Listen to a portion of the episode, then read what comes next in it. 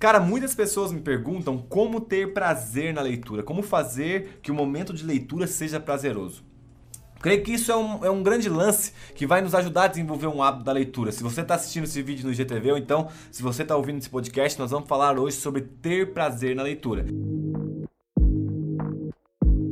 E a grande questão é, cara, é que nós fomos doutrinados desde novinhos que o descanso está na verdade na televisão. E isso é falso. Eu não sei se você já percebeu, quando você chega do serviço muito cansado, muito enfadado, geralmente tem, parece que tem uma pressão no cérebro, nossa cabeça fica com pressão, nós ficamos cansados de receber mais informações. E aí o que que acontece? Você senta diante de uma televisão. E o grande lance, cara, é que a TV passa muito mais informações para você do que um livro. Então você se ilude que está se descansando, mas na verdade você está cansando mais ainda o seu cérebro. E a pergunta é: como eu consigo ter prazer ainda assim cansando o meu cérebro? Porque isso foi doutrinado na sua mente que a televisão era um lugar de descanso, onde na realidade a televisão é o lugar que mais te passa informação, onde você mais pode é, é ficar cansado. E aí eu quero começar a reformular com você essa ideia de descanso para que você venha entender que um livro, que a leitura pode te dar um prazer muito maior do que a televisão a Netflix pode te dar. Então vamos lá.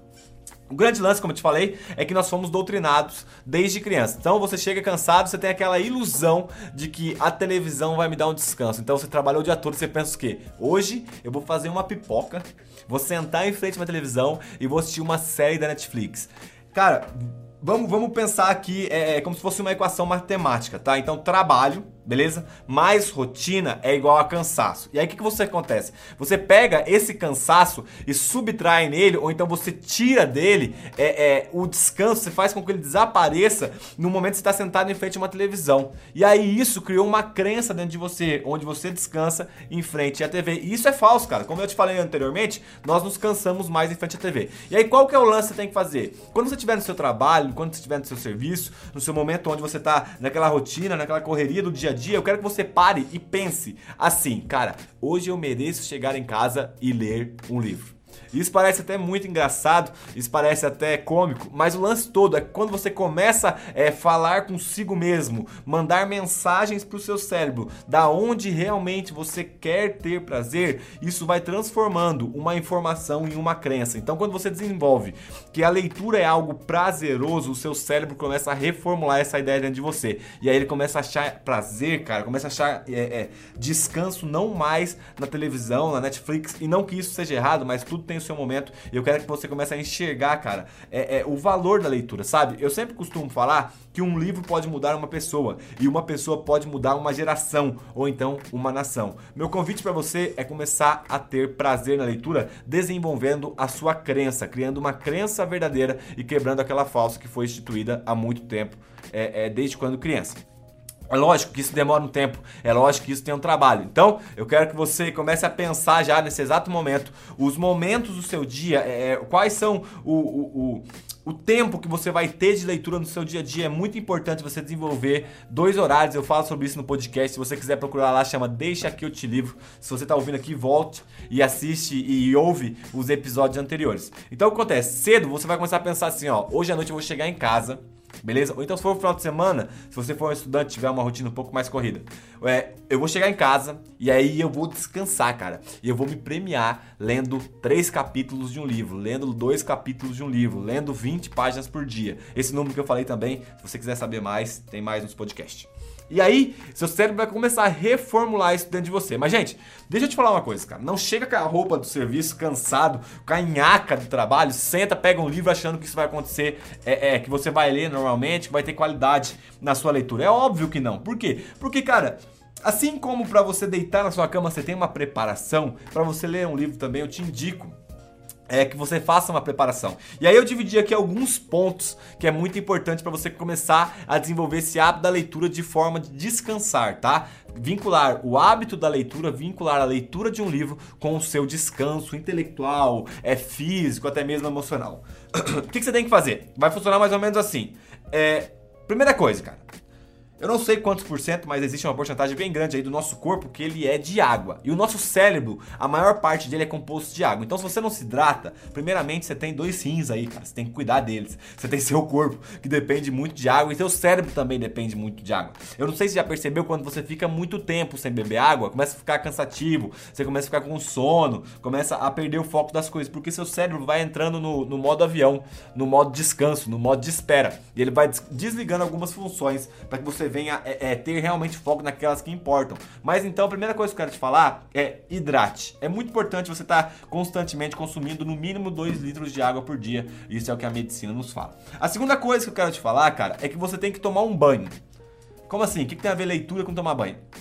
chegou em casa, depois de uma rotina de trabalho cansativa, o que, que você faz? Toma um banho, cara relaxa naquela água quente, entendeu? Tira toda a nhaca do seu serviço, toma um banho bem gostoso, aquele banho relaxante, aquele banho que, que nos revigora. E aí depois disso você está muito mais descansado, no sentido é, físico, muito mais relaxado, para que você venha sentar e ter o seu momento de leitura. Isso é muito importante. E a terceira coisa que eu quero te falar é encontre um lugar favorável. Encontre um lugar não só favorável, mas também confortável para você ler. Se você tem problema com sono, eu te indico você ler sempre sentado, porque dificilmente alguém vai dormir sentado. Se por um acaso você tem essa dificuldade, dorme até mesmo sentado, cara, então leia de pé. Mas na dúvida, sempre ache uma cadeira confortável, um sofá confortável, em um lugar onde, onde não, não tem tanta é, rotatividade de pessoas. Então, eu te garanto você deve ter um quarto, cara. Pelo menos um quarto você tem. Coloca uma cadeira de canto e define que aquela cadeira é a cadeira da leitura. A não ser que você tá me assistindo, cara, e seja um médico, Caso você não for no médico, ninguém vai morrer se naquele exato momento alguém, é, alguém precisar falar com você e não conseguir falar. É, lá em casa, há um tempo atrás, é, eu morava num apartamento e aí eu defini que eu tinha o banquinho da leitura. O que era o banquinho da leitura? Era o banco onde eu e a Ellen tirava para lermos. Então, quando a gente, quando a gente via que o outro estava sentado lá naquele banco, a gente sabia que aquele momento a gente não podia incomodar, porque estava completamente focado na leitura. Eu não sou médico, a Ellen não é médica. Determinados assuntos a gente conseguia tratar depois numa boa. Então, se você é, é, é conseguir ter esse local da leitura, é bom, porque também seu cérebro cria uma rotina. Outra coisa que eu quero falar é coloque roupas leves. Tenha uma roupa confortável no seu corpo, porque isso vai também te ajudar muito a desenvolver o prazer na leitura. Cara, eu sou um cara viciado em café e essa é a última dica que eu quero te dar prática. Como mais ou menos que funciona? Eu geralmente tomo é, algumas xícaras de café no momento de leitura, porque é gostoso, é prazeroso para mim. Talvez você não goste de tomar café, você toma um chá, você toma uma água. Mas entenda que toda aquela rotina faz com que seu cérebro comece a assimilar que aquilo é bom. Ele vincula que tudo aquilo que você está fazendo, é, é toda aquela rotina, todo aquele, toda aquela, aquele, entre aspas, aquele ato religioso para que você venha a ler, ele identifica como algo bom. E aquilo começa a mudar dentro de você, você começa a entender que agora vai acontecer algo prazeroso prazeroso na sua vida, você começa a se preparar para isso. É muito importante você entender, cara, que uma leitura prazerosa, ela é muito mais é, é, é, é muito mais. Ela tem muito mais qualidade, cara, no sentido da aprendizagem. Porque o grande lance não é a quantidade de informação que você recebe, mas a quantidade de informação que você aplica na sua vida. Porque em relação à quantidade de informação, uma televisão, sem dúvidas, passa muito mais informações do que um livro. Mas um livro, sem dúvidas, passa informação com qualidade. E uma informação com qualidade pode transformar. Então, para você ter um hábito da leitura para que seja prazeroso,